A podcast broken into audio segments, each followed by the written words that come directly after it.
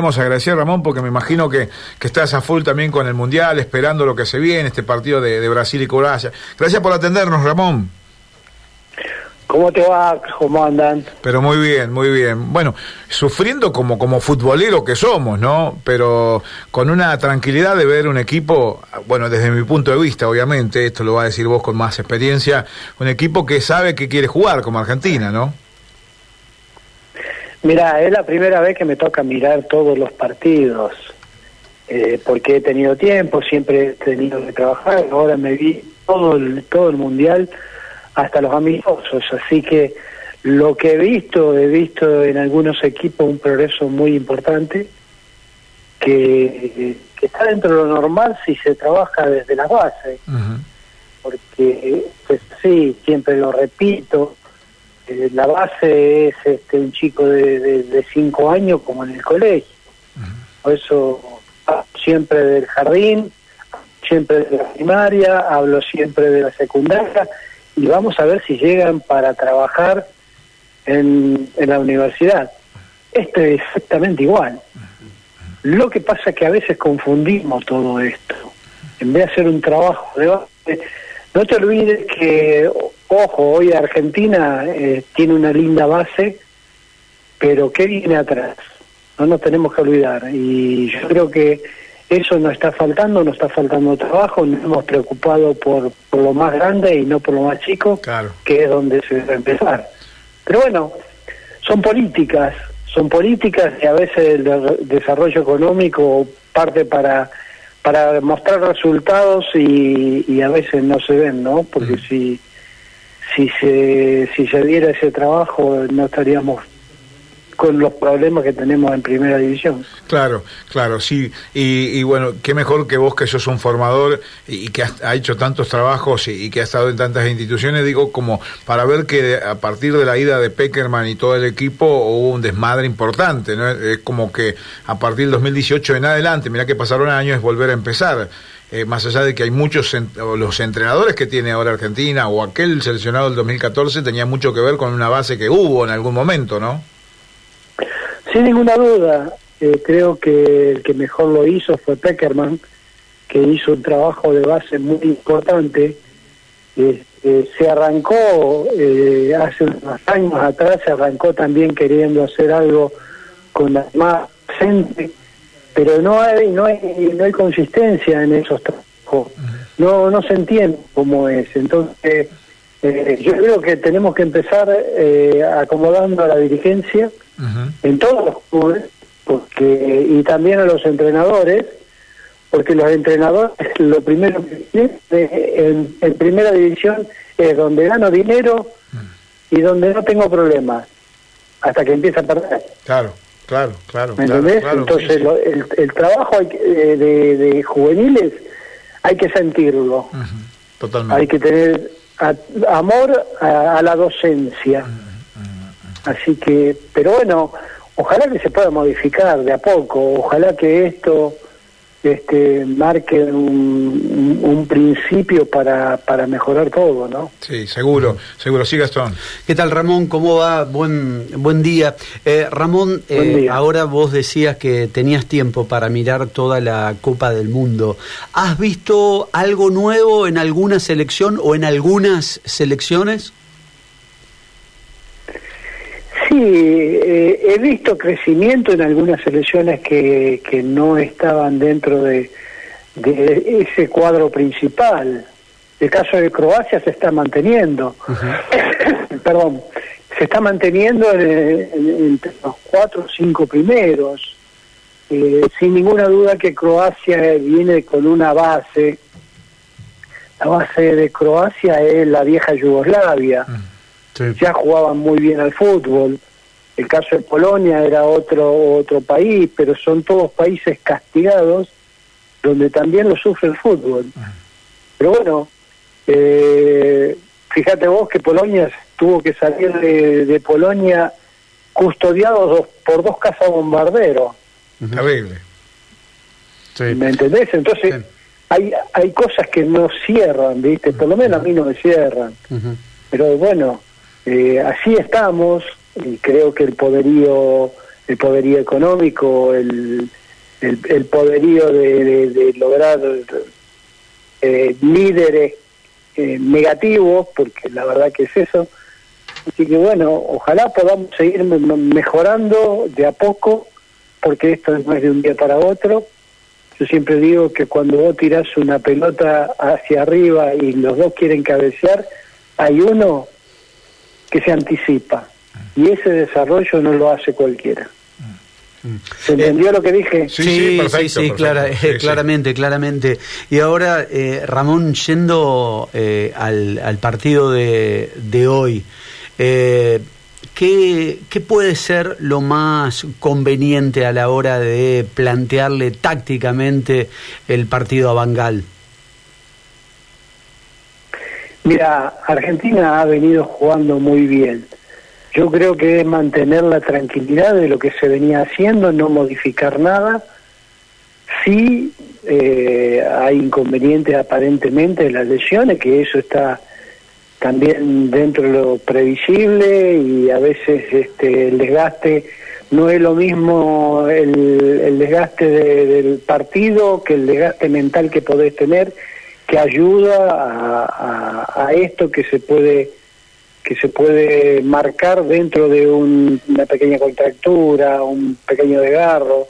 Estas cosas son, son a veces muy difíciles, porque también el, el, jugador tiene un carácter, un temperamento en ese nivel que no te, no te guarda nada, entonces ahí están las dificultades mayores. Creo que ese es el único inconveniente que está teniendo este, el, el técnico, ¿no?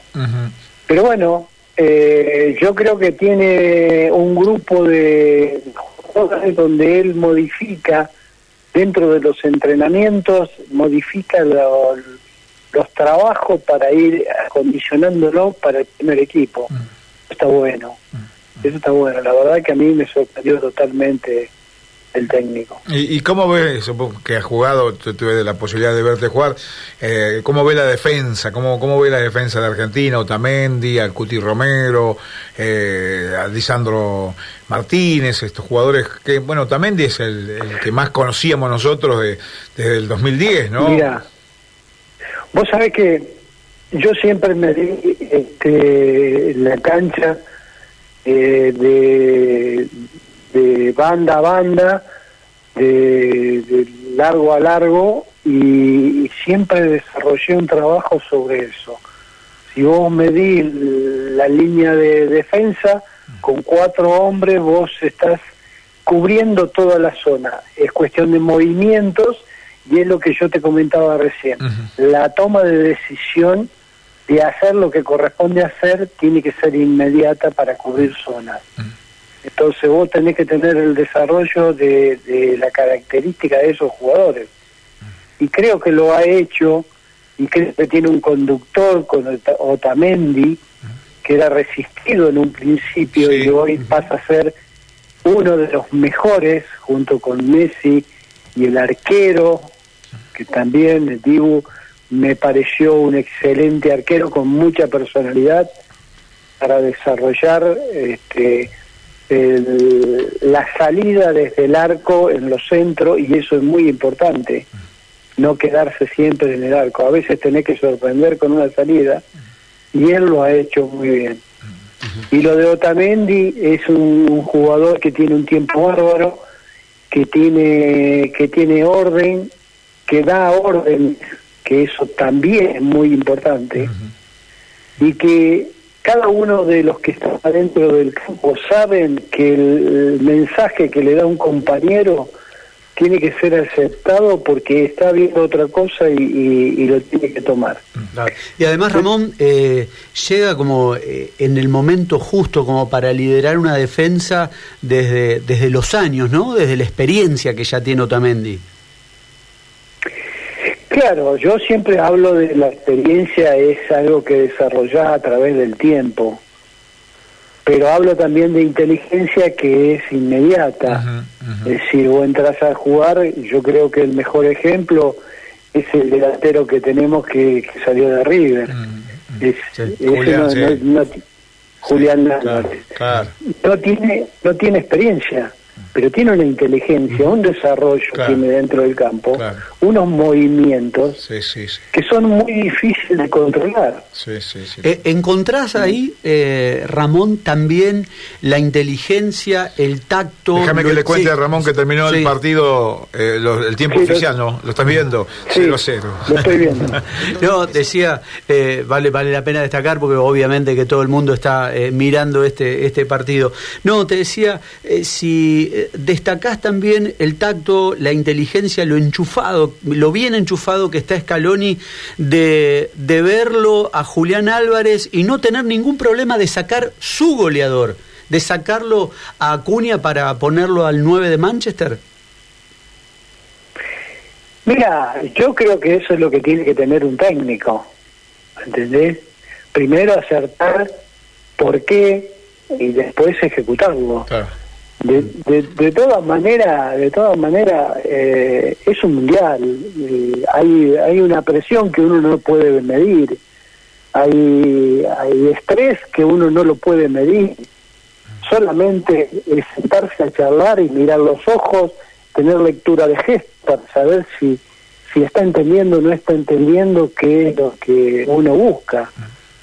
Yo busco que el jugador esté tranquilo y que sepa eh, trabajar dentro de lo que yo necesito, que es los 90 minutos, no lo previo, ni, ni lo posterior si las cosas no salen bien. Entonces, yo creo que hizo un buen trabajo a, pesar de haber perdido el partido, el primer partido, haber perdido y desarrolló un trabajo muy importante porque se recuperó el equipo. Esto quiere decir que no le afectó eso.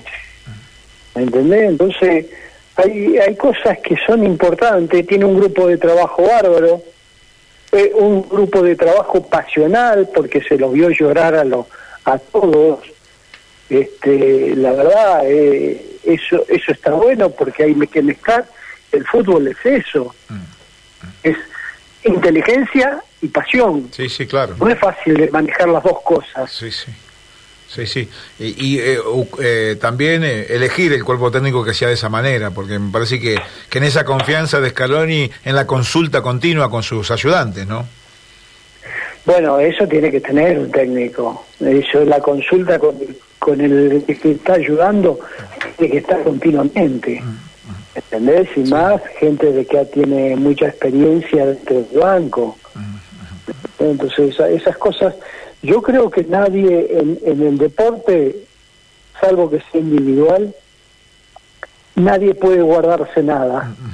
Ni creerse que sabe todo. está bien. Muy bien, eh, Ramón, eh, vos que tuviste la, la suerte de, de, ver fútbol de allá desde la década del 70 y lo empezaste a jugar y fuiste profesional y después apareció Maradona y desde hace dos décadas lo, lo disfrutamos a, a Messi.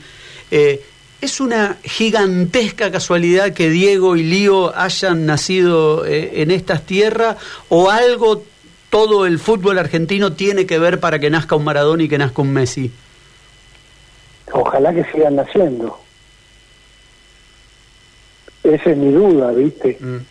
Pero quiero que sigan naciendo las dos características. Fíjate vos que hay algo que, que yo marco siempre, y que Maradona hay uno solo y tenía hermanos. Y Messi hay uno solo y tenía hermanos. sí. Mm. Entonces, cuando vos notás eso, vos analizás eso, decís, ¿cómo es esto? ¿Qué pasó? Qué es, que, cómo se realiza esto. Y no nos olvidemos que Messi a los 14 años se fue porque acá en la Argentina no había ninguna institución que le pagara un medicamento que él necesitaba para hacer lo que es. Sí, sí. Entonces, hay cosas, viste, que nosotros tenemos los, los argentinos muchas cosas para aprender. Aprendemos otras muy rápido muy rápido, porque estamos por eso, estamos de esta manera. Pero las que tendríamos que aprender nos cuesta. Entonces, ojalá que todo esto se modifique y que sea que sea otra vida, que sea otro desarrollo que haya esa posibilidad de crecimiento de los chicos, porque dentro de todo, más allá de que no lleguen a ser profesionales los chicos, porque yo tengo un promedio muy muy feo, muy duro, más que feo, muy duro, de, haber dirigido 850 chicos y hay un promedio de 40 a 50 chicos en, en primera división. Entonces, no es tan fácil encontrar a aquellos jugadores que tengan para la alta competencia. Sí, como deporte, porque hoy hoy estás viendo en, en todos los espacios libres que hay, se han hecho canchas que antes no había y, y se juegan grandes torneos y la gente disfruta. Quiere decir que un atractivo tiene muy importante como para hacer un desarrollo los chicos. Ramón, te queremos agradecer, se, nos va justamente la hora y, gracias, eh. la verdad que es muy lindo escucharte y, aparte aprendiendo un poquito con, con esta realidad del fútbol formativo y de, la realidad también del fútbol profesional. Un abrazo grande, gracias. Eh. Un abrazo grande y gracias a ustedes por acordarse de mí. No, por favor, bien merecido por toda la trayectoria impecable. Gracias. Chao, hasta luego. Ahí está Ramón Mántaras, ¿eh? Bueno, Ramón...